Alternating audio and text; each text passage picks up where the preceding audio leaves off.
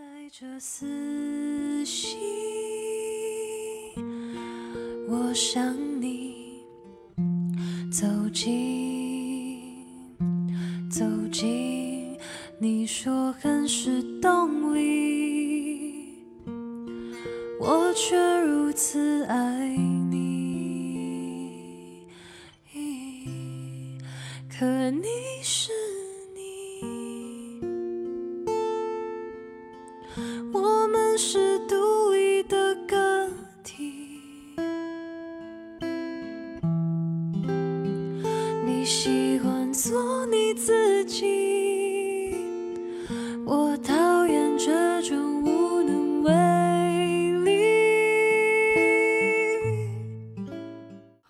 大家收听我们最新一期的 Dear Courageous 的录制节目啊！这个月我们聊的是关于放松或者是松弛感这个话题，好像这是在播客界好像很火热的一个话题，大家都在讨论怎么放松哈。的确，我觉得现在在疫情，然后经济不景气，还有各种各样人际关系的压力，然后国内跟国外的这种环境可能在不断的恶化哈，所以似乎这种放松感对我们每个人来说都是一个很奢侈的东西。所以我特别想今天邀请小伙伴们，每个小伙伴可能对于放松、松弛感这件事情都有自己的一些真实的体验和感受。所以我今天特别想听一听小伙伴们最近经历了什么，以及对于这个话题有没有什么你想分享的部分。那我就先把时间交给大家，等每位小伙伴准备好了，可以随时开麦分享。嗯，Hello，雨伟，呃，我先分享吧。是我最近疫情封在家，在疫情封家之前，我在工作的时候就会感到肩膀啊、脖子、颈椎这部分有很不舒服的感觉，紧张到就是我需要工作半个小时，然后就放松大概五到十分钟，然后才能缓解一点。然后我当时以为是太疲惫。然后之后，当我疫情封在家的时候，然后在之前又去做了正骨，去做了按摩，都没有办法完全放松下来。而且我做正念的时候，能明显感觉到这个颈部，包括肩膀的肌肉耸起了那个位置，然后非常的紧张。然后当我试图控制它，想让它放松的时候，它往往会更紧张，就更放松不下来。我就在想，是不是工作环境的问题？然后当我疫情封在家的时候，我就是每天吃睡，然后还时不时的加一些锻炼，经常抠手机，反而就是放松下来了，就让我很神奇。睡前又做做瑜伽，当时我的心情是，虽然封在疫情封在家，非常的焦虑，但是。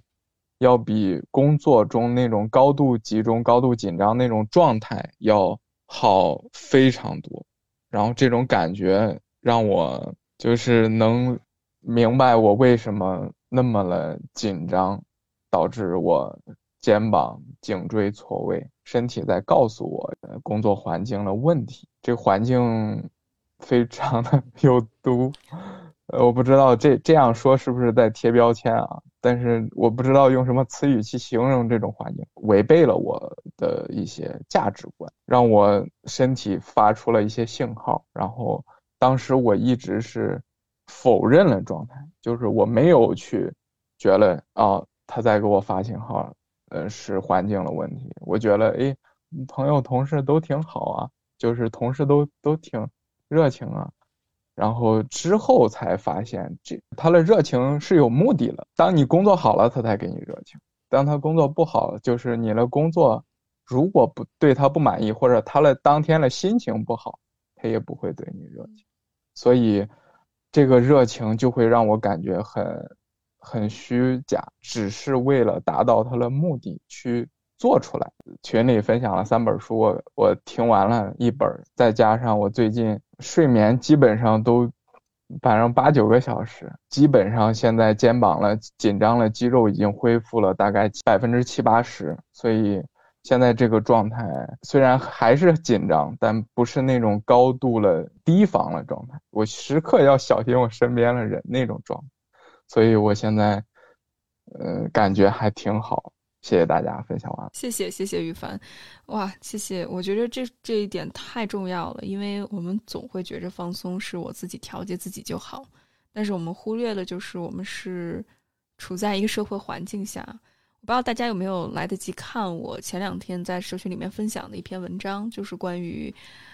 Google 里面的一个员工，他经历了一些不公平的待遇，他尝试去。向他的上级或者 HR 去反馈自己经历的这种不公不义的事情，然后 HR 给他引荐了公司内部的一些心理咨询这样的一些课程。等这个员工上了之后，他就会发现这种心理咨询和心理上的课程，他是没有办法去挑战整个不公平的结构的。所以，他更多的还是让人去适应，让人去通过一些心理的技巧缓解。内在的一些不安全感，或者是缓解内在的一些冲突、身体的不适感，但是他忽略的就是是什么造成了这种事情。而在这个报道里面，作者说了一句非常经典的话，就是正念是没有办法去改变一个有毒的环境的。所以有毒它就是有毒，这就好像我们生活在一个污染的环境里面，无论是我们吃再健康的食物，我们。呼吸的空气，我们喝的水，甚至是我们日常当中接触的一些毒素，它一直都在。所以，我觉着最好的方法就是离开。当然，我相信离开并不是每个人都有这样的特权和这样的选择的。所以，我觉着起码你能够意识到这是一个不健康的环境，去尝试去远离它，认可自己的情绪和感受，这一点还是特别重要的。也谢谢羽凡的分享。不知道羽凡现在你有没有什么样的想法对于这个工作？会不会有没有其他的一些计划？就意识到之后，我就当第二天我就开始跟店长去沟通，想要离职。但是店长就是婉言了，给那儿给我兜圈子。然后我第二次离职是跟我的疫情封控 前一天，我给我的主管的经理说了一声，我说那嗯还是离职。然后我把东西都收完了。都拿回家，第二天封控了。我暂时没有想着换行业，然后我会再试几个。虽然这一年当中我频繁了换工作，我一直有一个错误的认知，就觉得就频繁了换工作是我的问题，就是老换工作不好，就是这两个认知它困扰着我，所以我才不敢换工作。其实我是有换工作的选择的，然后我现在知道了，所以我。一直在积极的去找新的工作。嗯，谢谢羽凡的分享。说到那篇报道，那篇报道的名字就是“这是你的问题”。我觉得刚才跟羽凡的分享非常的一致。就是当如果是结构性的不公转嫁到个体身上的话，很容易，如果心理咨询师或者是这个助人的行业从事人员，他如果没有这种权利的意识的话，他甚至可能会成为权力虐待个体的一个帮凶。所以我觉着，谢谢羽凡的分享，这一点特别重要。不是你的问题，你永远是有选择的。虽然可能很多人面临很困难的一些挑战，但我觉得今天听到羽凡的分享，也真的为你开心。因为前一段时间，羽凡也跟群里面小伙伴交流过最近身体和精神上的状态，所以希望羽凡能够照顾好自己。那下一位小伙伴，Cactus，嗨，一位好，大家好，嗯。那其实就是在昨天团体咨询的时候，我也有提到这个事情，就是我最近应该算是主动去放下了一一段友情，啊，那其实故事的起因是因为我刚刚认识那个朋友的时候，嗯，我们在学习上是我是处于一个助人者的角色，我会去跟他讲题，或去引导他去找到合适的学习方法。但是我跟他接触久了之后，我就发现他完全就是依赖于我们给他讲题，他已经放弃了自我思考，而且他也不愿意去改变自己，并且当我们提出让他自己去思考，让他养成一个独立思考能力的时候，他开始对我们甩脸子，就是我在某一段时间里会很痛苦，因为我觉得我好像没有办法拯救他，但是我又觉得我其实应该。应该再朝他走一步，因为我知道就是在深渊当中是怎样的一种感觉，所以我还是想要去帮他，就是这样一种很纠结的一个部分。就一方面我想帮他，但另外一方面我已经意识到自己开始不耐心，所以那个时候我就是在是啊，前一周的时候会有很长一段时间觉得自己非常糟糕。我觉得我好像是一个很虚伪的人，就是我一方面还在鼓励他，但是我在内心又已经开始非常不耐烦，觉得他已经这样也非常不对。然后最后是我的一个朋友，那因为那个时候我已经不知道怎么去处理了，但是我当时我身边的一个朋友就跟我说，他说真的就是有时候尊重他人命运。放弃这放下这段情节未必不是一件好事，因为他已经感受到我自己的情绪已经非常的不稳定了，就是我完全会被那个同学的情绪影响。就如果他不开心的话，我会觉得我的气压比他更低；如果他想不出一道题的话，我会觉得比我自己做不出题还难受。所以，当我意识到我可能离开这段关系会对我更好的时候。我选择了就是暂时离开这段关系，而在离开这段关系之后，我会发现，就是我之前那种觉得自己很糟糕，然后一直很紧绷的状态，好像就慢慢的消失下来了。然后我自己会发现，嗯，当我没有办法处理这件事情的时候，我选择回归到自己的生活当中，先把自己的生活过好，然后，然后接下来事情就有了转机。我会发现，当我们真正让他独立之后，我们。我们真的很坚定的不再去像之前那样关照他的时候，他开始学会自己去思考一些问题，并且他也会主动来跟我说，就是他觉得他之前也很依赖我们，就是突然间事情有个转机的时候，其实这其实对我来说蛮惊喜的。那我可能就是整个上周的状态可能就会比之前好很多。我觉得很重要的一个一个原因也是我真正把他当成了一个成年人。我也真正开始意识到，我该有我自己的生活。我们都该是一个完整的个体，就是我们都是一杯满的水，然后才能有多余的水去交换。这可能是我上周就是对于整个放松跟松弛感比较大的一个感受。嗯，非常感谢 Cactus 的分享，我觉得真的好难能够做到这一点。特别是 Cactus，你也提到，可能在对方身上看到了自己之前无助、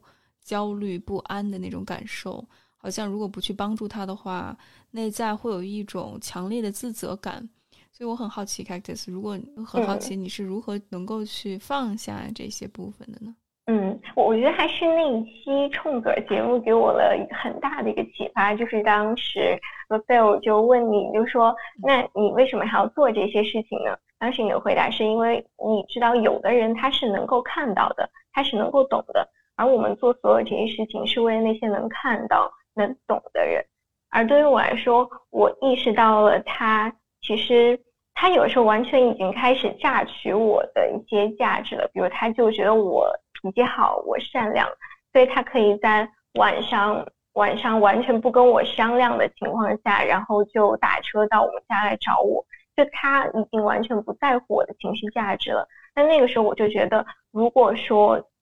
人与人之间相处已经到了这种程度的话，那我觉得我可以稍微的跟他稍微戒断一下，因为我会觉得说，我可能也是一个人，我希望能够帮助他。我包括我现在，我依然觉得我有时候就是很圣母心爆棚，就是很想拯救苍生。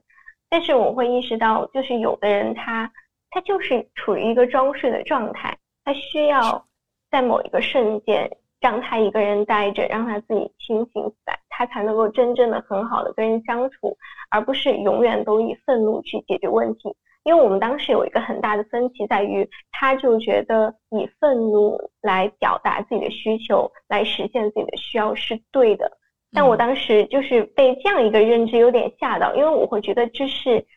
非常小孩子的一个一个选择，因为只有小孩子才会。就用愤怒、用哭泣来表达自己的需求。成年人你可以去表达，你可以去真诚的去说出你自己的想法。我觉得这是他需要成长的一个部分。而如果我始终待在他旁边，始终扮演着一个像妈妈一样的角色，我觉得他是没有办法去成长的。所以虽然残忍，但是我会觉得现在看来，我会觉得这个选择可能是比较正确。虽然我现在内心还是偶尔会会有那种自责感，对。嗯谢谢谢谢 Cactus 非常真诚的分享，然后我也非常认同毛毛，就是毛毛说，呃，Cactus 好善意哦，我也觉着真的非常的善意，而且更难得的是 Cactus 能够跳脱出来自己的那些匮乏感吧，因为我们之前多多少少聊到过，Cactus 之前在原生家庭当中所经历的那些渴望被看到、没有办法看到、没有被看到的那些经历，特别容易去共情他人或者理解他人。嗯嗯，但现在 Cactus 你能够去打破这个模式，并且不去剥夺对方成长的这个权利或者是机会，我觉得特别的难得。我其实之后还有一个问题啊，Cactus，你你现在的价值感来自于哪儿呢？既然好像之前可能更多的是希望通过为人付出获得一种价值感，那现在你觉着你的价值感那个部分没有办法被对方填满了，那那个部分的自我，你需要怎么被自己去认可呢？嗯，我我我觉得这个我还真的有想过，因为在一开始，我可以说我有一部分是希望通过帮他，然后有这种被需要的感觉。同时有一点就是，我确实是一个蛮爱表现的人，所以我其实蛮希望让别人看到我就是一个很厉害的人。但是，尤其是最近这段时间，我意识到，我因为去做这样一些表面的功夫，导致我其实很多功课其实我没有学得很扎实。而当我真正开始准备 final 的时候，我就意识到了这一点。我我突然发现，就是我与其去追求那些很浮于表面的东西。我不如沉下心来去做一些事情，无论是我去读书也好，我去写一些东西，还是我真正去把我想学的东西学懂，我觉得这才是我应该做的事情。因为向外去寻找价值感的时候，你发现，如果别人捧你，你就在云端；如果别人踩你一脚，你在地狱。但当你真正回归到本心之后，你会知道你每天做些什么，你的心是很平静的。我觉得这其实也是。松弛感很重要一点，就是真正回归到自己生活当中，不去只是用外界那些标准去评价自己，不是只是想去成为别人眼中很厉害的人。我觉得这其实对于我来说也是蛮重要的一个感悟。对，嗯，谢谢，谢谢，感谢 Cactus 的分享。我觉得回归到小的事情，并且真正回归到自己。一点一滴、扎扎实实的做出那些让你感觉到平静的事情，我觉得特别的难。自己疗愈的过程里面，有一段时间我特别会被那些大起大落的东西所吸引，就是特别 drama 的东西。朋友的关系似乎都是一场狗血的一个剧情，然后好像情感必须得是那种炙热或者是强烈，那才是有意义的。所以我当 Cactus 分享到平静这一点，我觉得特别特别的重要，特别是如果经历过创伤的小伙伴。很容易陷入到这种情绪上瘾，或者是大起大落的过程里面。爱一个人就特别爱，恨一个人就特别恨，这种极端的情绪里面。但是其实真正能够更持续性发展的，反倒是这种平静自然的感觉，能够回归到自己。谢谢 Cactus 的分享。那下一个是长乐同学，Hello，Hello，同学吧，Hello，Hello，好久没来了，欢迎欢迎欢迎回来。然后我想。做两个补充吧，我开始很认真的听了两个小伙伴的分享，然后第一个其实雨凡有分享到就是情绪跟身体的这个关系嘛，然后我也想做一个小的补充，我觉得情绪跟身体真的是一个很奇妙的关系。第一个分享是来自我妈妈吧，就是在我大一的时候，因为我爸爸爸妈妈是很早就离异了嘛，然后大一的时候其实已经是。好几年前，应该有六七年前吧。我爸爸跟妈妈因为在一次吵架之中间，然后我妈可能当时是比较害怕的心理吧。然后那一次吵完架，我妈就一直跟我反馈，就说她的左边脚整个就当时就麻掉了。然后那个脚麻的那个，嗯，身体的反应一直就是每一次她会觉得很受气，或者是说回想起来当初那段感情很失败呀等等的时候。他就会时不时的，就是脚就会很麻。然后他前两天跟我说，他说 他大吵一架，就是他说他又看见我爸了，然后他就当时就是已经自己已经完全放下这段感情，然后放下这么多年可能是对我就是成长的愧疚感啊等等的时候，然后包括说一开始我妈是说要不要去跟我爸打官司啊，去法法院啊等等等等。然后那一天他们把所有的事情全部解决完了，然后所有的人都站在我妈妈的立场上，然后我妈就有一种。就是舒展开的感觉吧，然后他就跟我说，他说我的脚好了，不麻了。他说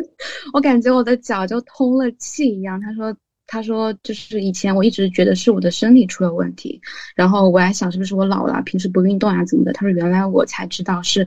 当年那天我的情绪带给我的那个身体的害怕感觉，这么多年一直都存在。然后这是我感觉。一个很奇妙的那个点吧，就是跟情绪相关的。然后还有一个就是关于我自己，就是当年我那个不是不是当年，就是前段时间上海封闭封掉的时候嘛，然后当时我不是也说，因为公司的压力很大，然后我有段时间会觉得心脏不好，然后当时雨薇有跟我说，他说可能你要关注你自己的身心情绪嘛，就是这个可能是你的身体已经在表示你在抗拒啊等等，所以从那以后，呃，我就一直在很关心关心关心自己的一个情绪，然后像我有时候比如说肩膀不舒服呀，然后身体不舒服呀，我首先想到的可能是去找一个按摩师按摩按摩，然后或者是做一些瑜伽的拉伸呀，等等等等。然后前段时间我碰见了一个大师，我觉得他好厉害，就是他跟我科普了一些我认知以外的东西。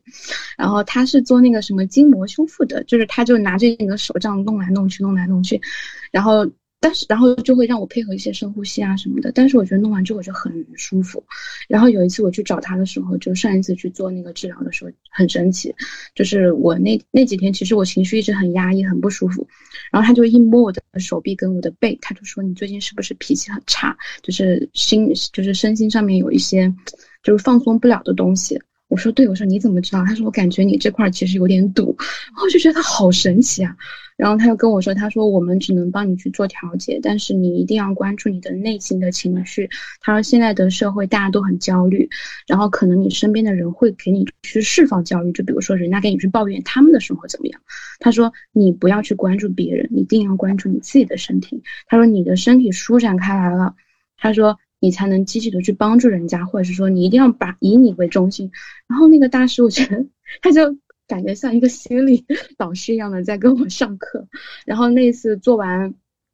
修复拉伸之后，他就回去就跟我说，他说，因为我说我想减肥嘛，然后我说是不是要去上一节课？他说不是，他说你可以先把你的。身体打通，然后他说，我可以建议你，比如说去多做做瑜伽，或者早起一段时间，自己去读一些喜欢的文章，怎么怎么样。然后我就按照他说的去做了，因为我就是很听别人的建议和说话的那种。然后有一个星期左右的时间，我每天就会早起，然后早起起来我就不看手机，我就会站在我家门口的河边吹吹风啊，然后读一些文章呀什么的，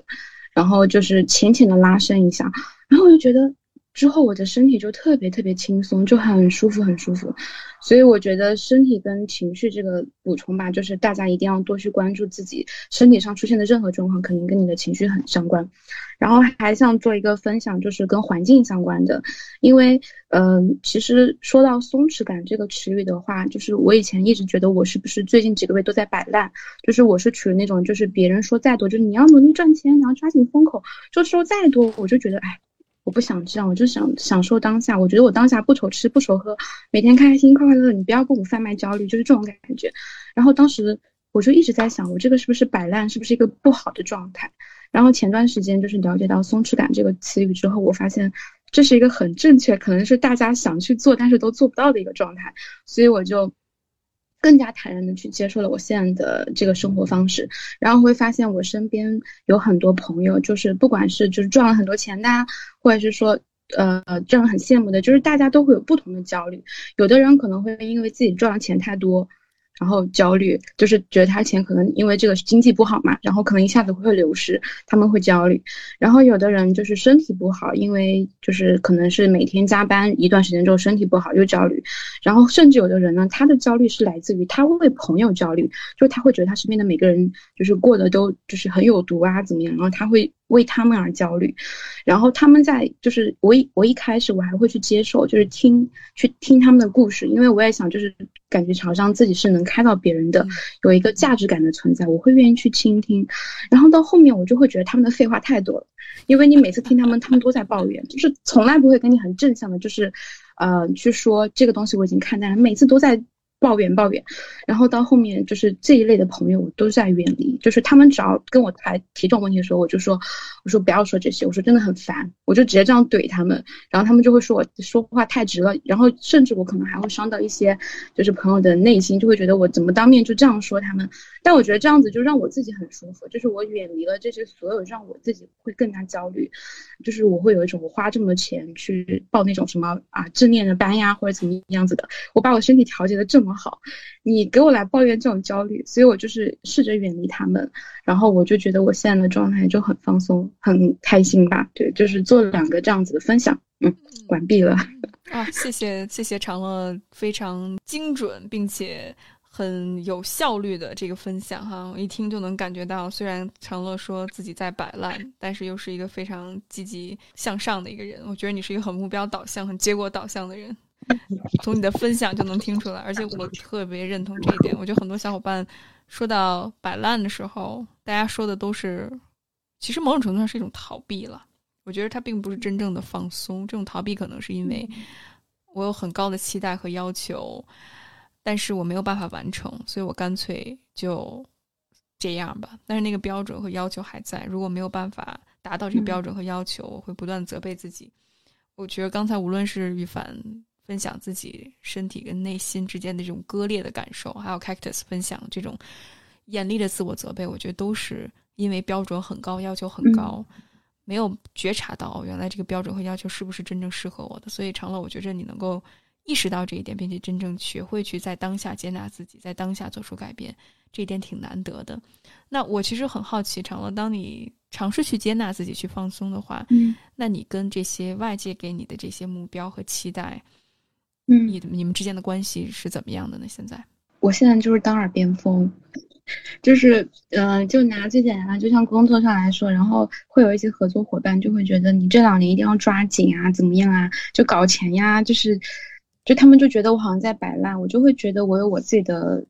人生状态，我有自己的期望值，然后我会反过来问他，我说你现在，那你现在这么多钱，你也你还很焦虑啊？你也想让你们公司怎么怎么样啊？怎么怎么？就是我说你每天都睡不好，你连跟你女儿见个面，你跟你家人见面都只能一年一次，我会这样反过来问他。就是我以前可能会觉得他们如果这样 CPU 我 他们如果这样 C。他们如果这样子去对待我的话，我会觉得啊，他们好像说的很对，他们是长辈，他们是过来人。然后，但后来我会发现，其实是他们跟我说这些时候，是他们把他们的某种焦虑投射在了我的身上。他们所期望的目标其实跟我是不一样的。然后，像我以前，其实我。我是那种就是很想成为一个，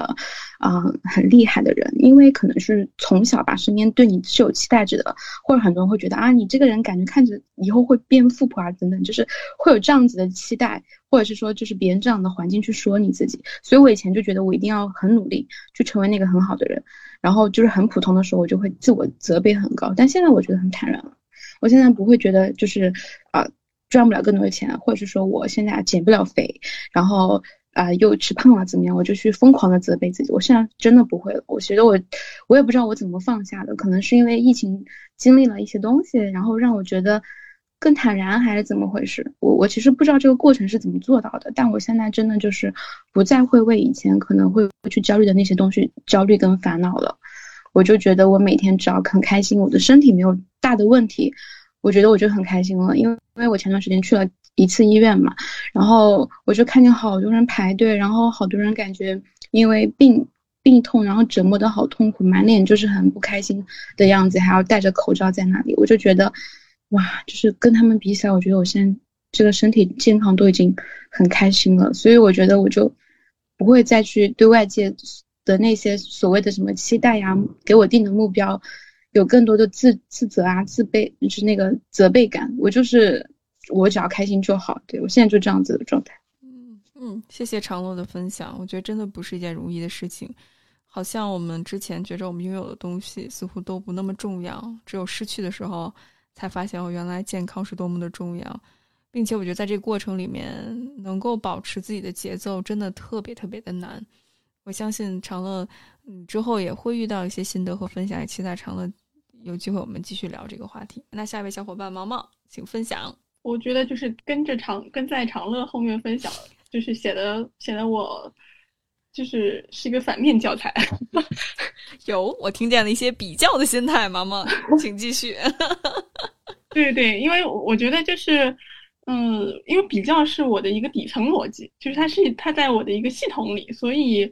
呃，我刚才在在反思，就是其实我最近也很不喜欢“松弛”这个词，就是因为我觉得。呃，就是社会其实在给我们各式各样的标准，就是就前两年，比如说经济很好，互联网蓬勃发展的时候，大家都会讲什么，呃，就是大家要抓住时时机啊，然后大家要自律啊，要上进啊。然后在这段时间，可能呃，就是疫情了之后，呃，松弛又变成了大家去推崇的一个价值观。呃，我现在感觉到很多人都在非常努力的松弛，所以我就觉得，就是松弛好像也变成了一个。就是一个政治正确，所以我不是特别的，就是我我觉得我有一段时间我也很在努力的松弛，所以呃，而且我我就是那种就是有了一个这种价值观的时候，我就会非常就是非常努力的想要去达成这件事情，无论是在之前还是在现在的松弛，所以呃，我之前经历摆烂的，就是我我自己。呃，所谓的摆烂，就是我我当时开开始休息的时候，我就觉得我我第一周我就非常的焦虑，我就想说，我应该怎么样才能够过上一个非常完美的休息的时间？就是是那个我是不是要有一个时间表？就是比如说我周一去公园，周二去健身，周三去做一什么事情？这样子我是不是才过上了一个比较，嗯，比较令人满意的一个？一个一个呃松弛的时呃就是休息的时间，甚至于我我那个时候都我跟我的咨询师说，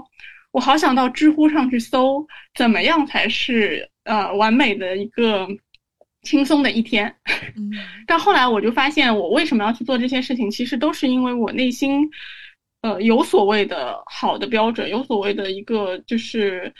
一个什么东西是最最好的、最最正确的标准，所以。呃，无论就是我在做的过程当中，我其实一直在努力的去去达成这个标准，但这个标准是不是我自己想要的？我现在觉得，我我现在觉得它不是的，所以这个是我最近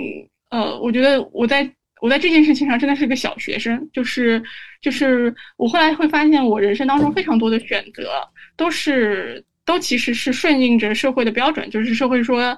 嗯，你要赚钱，你要你要成功，你要你要你要你要健身，我可能就会去做这些事情。呃，然后但有的事情我可能是真的喜欢，但有的事情其实我也不是真的喜欢，我只是觉得这些东西让我看上去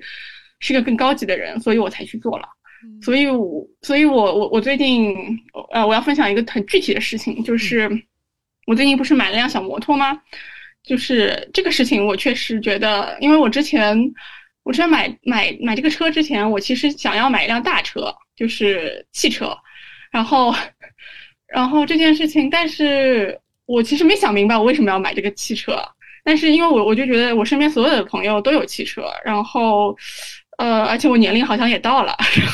然后好像就是应该应该就是有房有车的状态，那我想说，那我就去买辆车吧，所以我就。去拍了个车牌，然后我很幸运的就拍中了，所以我想说那那就买吧。然后嗯，我大概是今年两月份的时候拍中了车牌，然后上海车牌嘛是一年之内要上牌，所以我就想说在这一年之内我会买买掉这辆车。但我就发现时间越临近，就是这个这个要买车的时间，我就越开始焦虑，然后我每次想到要买车，我心情就很很很很糟，我就想说停车很麻烦，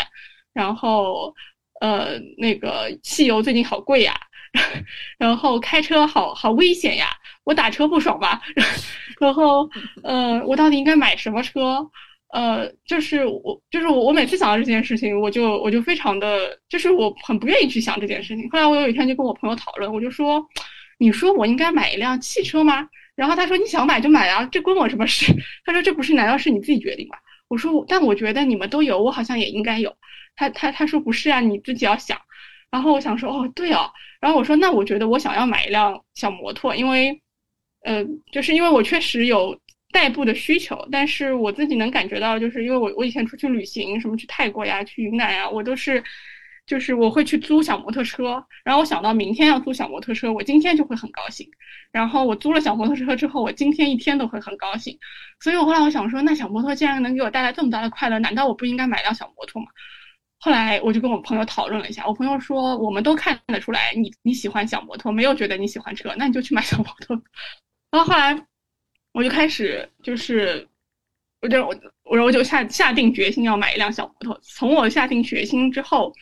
我大概花了两个星期的时间去查所有的小摩托的信息，然后到我买上了小摩托，到我现在在骑小摩托，就是我能感受到，就是从我开始要查小摩托这件事情，到现在我每天都很高兴，就是就是 everything 跟小摩托相关，就是就是我骑之前，我想说哦，我等会儿要骑车了，我就很高兴，然后我骑的时候我也很高兴，然后就是对，就是然后我的朋友圈经常在发我的小摩托，然后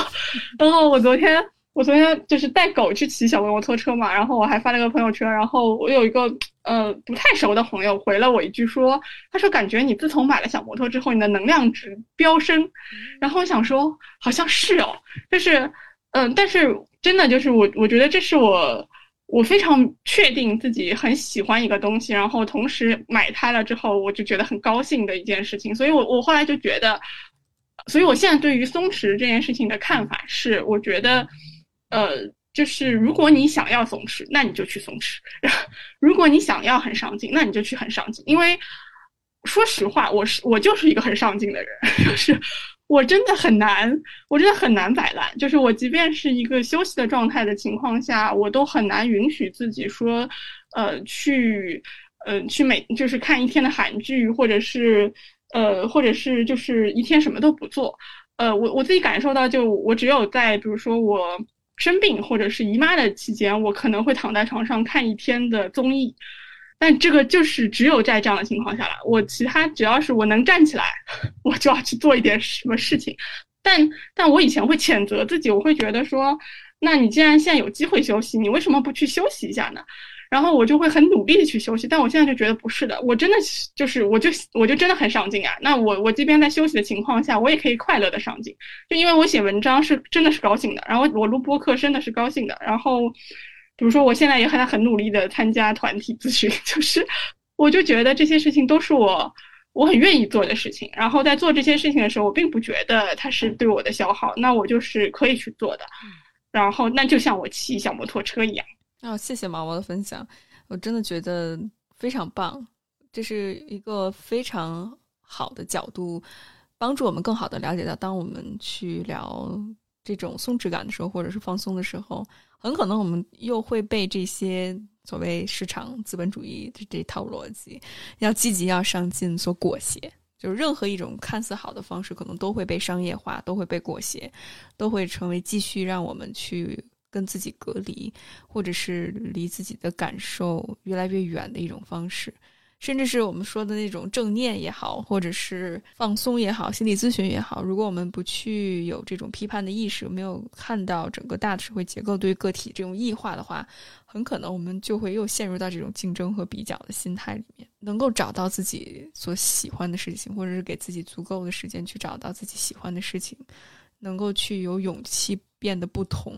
这是为什么我们这社群叫“勇气成为”哈，用英文翻译成中文。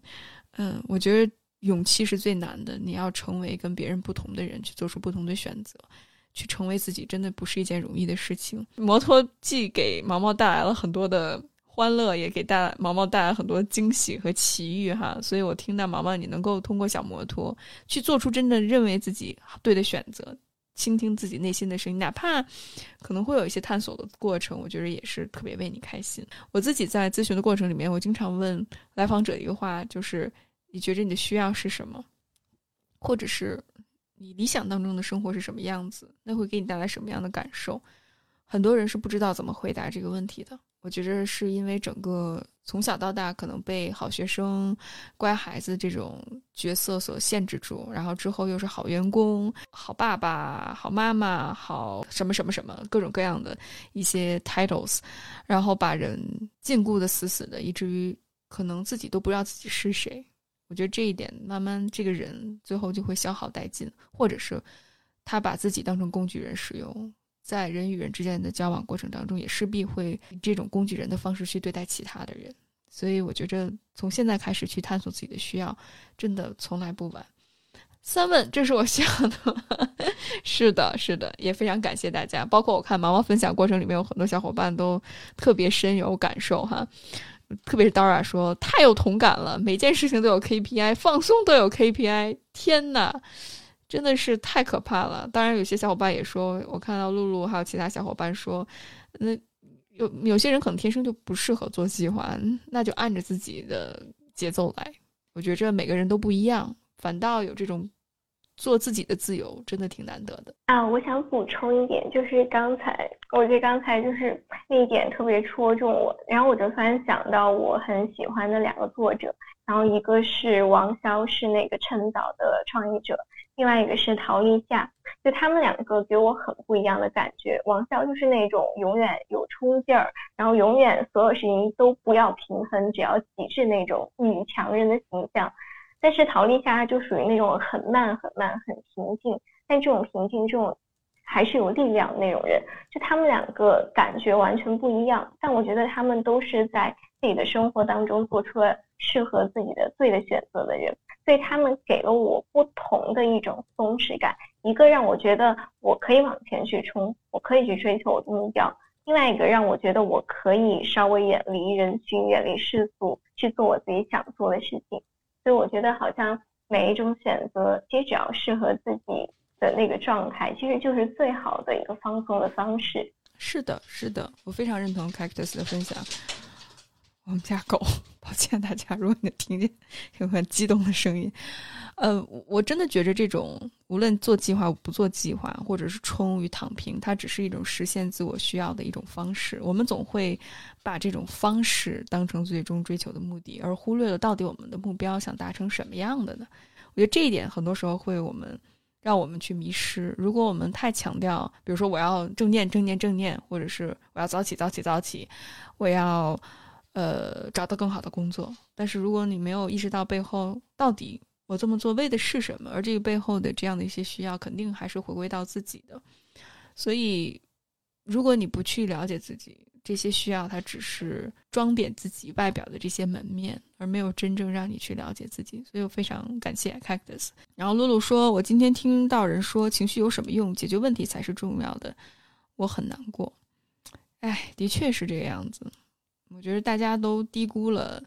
情绪的重要性。其实，真正去行动、控制我们行动的那个大脑区域，反倒是我们的边缘系统，也就是负责我们情绪的那个系统。所以，如何能更好的行动呢？那需要我们更好的去处理自己的情绪，这是一个小小的诀窍。但很多人都觉着不是啊，解决问题就最重要。但其实，你看到所有我们最简单的一个消费者的这种报告，所有的市场营销的人，他都不会去。把这些事实摆在你面前，说我这个商品多好，它势必是会触发到你某些情绪和感受。通过一个人设，通过一句话，去创造一个身份，激发起来你的那种认同感、那种满足感、那种熟悉感、那种身份的那种我是独特的、我是重要的、我是快乐的、我是满足的那种状态，才能够引发你去消费。所以这也是为什么我们这么不喜欢这种社交媒体给人带来的这种焦虑感，因为一旦你有自我意识，一旦你有觉醒的话，你就会发现它只是一种诱导消费的一个行为，它并不是真正能够帮助你、有效帮助你去满足自己需要的一种方式和方法。好啊，毛毛，请讲，可以再讲一讲遛狗的故事。因为最近我朋友不是去出国了嘛，然后他就把他的狗托付给我，让我带一带，然后我就是最近就在跟小狗学做人。然后，然后我觉得小狗确实厉害。呃，因为我朋友当时教我的时候，他就跟我说，他说你，嗯，就是你的情绪一定要稳定。他说，如果你的就是，他说，他说，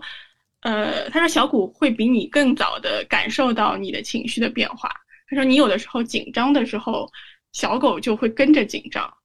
呃，他说，甚至于你你自己都没有感觉到自己在紧张的时候，小狗就发现了你的紧张。所以他说，通过那条你你牵着它的狗绳，你就会就是它会它会完全的感受到你的情绪。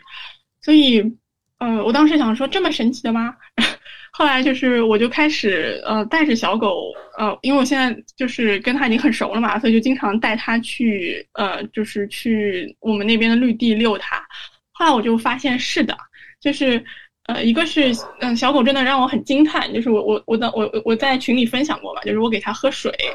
然后它每次就是，它就反正喝几口就就不喝了，然后我就会跟它说，我说你再喝两口呀，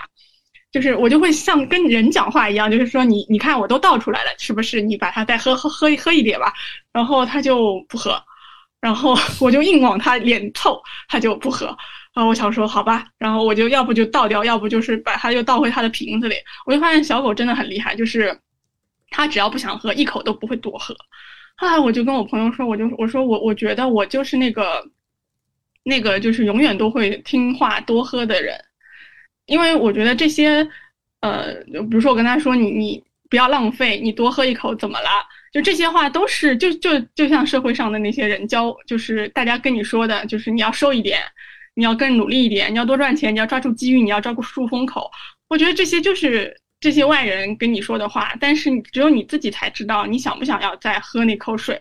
但是小狗就就会，它就它就知道自己要不要喝。但我就觉得，我就觉得我永远都在多喝，我就觉得我喝太多了，所以我现在就是在尝试。尝试去听自己的想法，不要去再喝那口水。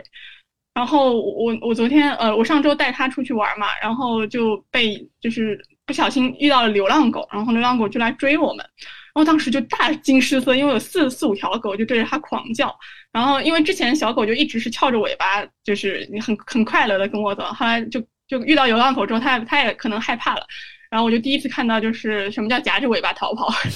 然后它的尾巴就。就掉下来，然后就就就趴在地上，就是有点害怕嘛。后来我我也就很害怕，然后我就带着它走。它走了之后，呃，很快，因为就是那个那个流浪狗就走了嘛，因为我们只是侵侵侵犯到了他们地盘。后来我就因为我当时其实情绪还还好，就是我我就比较比较冷静，然后我就摸摸它，然后就跟它说没事的。我我我本来还会担心说它会不会就是因此而受伤很久，或者是害怕很久，但我后来发现。很快，他也就从情绪当中恢复了，因为其实主就是带他的那个人冷静了之后，他也就会冷静。然后我就会发现，我们俩就非常的呃和谐，就很快我们就又又进入了一个呃就是他翘着尾巴的状态。然后我就带着他继续走。然后我我就觉得，就是我在跟他的这种沟通当中，确实达到了一种人和就人和狗之间的和和谐。后来就是，但我因为昨天我跟另外两个朋友带他嘛，我就会发现另外两个朋友就真的很像大人骂小孩，就是 我特别能理解这种感受，毛毛。就是呃，我不知道你就是就是因为他们就是因为话太多了，就是呃，就是就是比如说狗狗在狗狗要跟别的狗玩嘛，然后他们就会有一些打闹，他们就会说，哎呀，不要不要打了呀，什么什么，不要晚上回来。然后等他回来嘛，他们又会说：“哎，你现在知道乖了，你现在倒是听话了之类的。”就是我后来发现，就是无论狗做什么，他们都有评价，就是无时无刻的评价。然后我想说，怎么会有这么多会话来讲？而且就是那狗趴着也不行，狗起来也不行，狗吃东西也不行，狗不高兴也不行，狗高兴也不行。就是我我我，但是我就觉得这些话就非常非常像小时候我妈对我，就是就就是我在家。我在家学习，他就会说我那个就是不出去社交，但我每天出去，他就会说你不好好学习，就是好像你永远没有办法是令人满意的。所以，我我在听他们跟狗狗讲话的时候，我也能感受到那种对对于他人的或者是对于外物的那种控制感。我觉得这些所有的控制感都是投来自于对自己当下的状况的不满和和恐惧之类的吧。因为因为真的就是。昨天天气很好，上海现在是桂花最好的时候，然后我们去那个公园也很漂亮，就是一切都很好。但我就觉得在这样的情况下，你一直在训狗，然后不训狗的情况下就看手机，就是我就觉得就是真的，但我但我能感受到，我我我很很久以前一直是这个样子的，或者是我我我也一直是这样被长大的，所以就是。所以我就觉得，就是还是要向狗学习。哇，太棒了，毛毛，谢谢。呃，侵犯你的专利哈。我今今天听完你分享，我真的想录一期，就是狗狗教我如何做人，类似这种主题。而且我觉得小伙伴们的反响延伸都特别多，就猫猫教我如何撒娇，各种拜宠物学艺啊，拜猫拜狗学艺，然后重新学会做人，然后并且能够看到父母对我们的影响哈。动物身上能够学到很多关于自我关怀，如何更好的成为一个自然的状态，不是上瘾的那种状态。我觉得能够给到我们很多非常关键的功课。然后包括其实你能够从宠物跟主人的互动关系之间，能够看到很多很多不同的东西，能够看到那个主人把很多自己的一些幻想投射在宠物身上。我我看我妈跟我们家。狗妹妹在一块互动，就有特别多有趣的细节，所以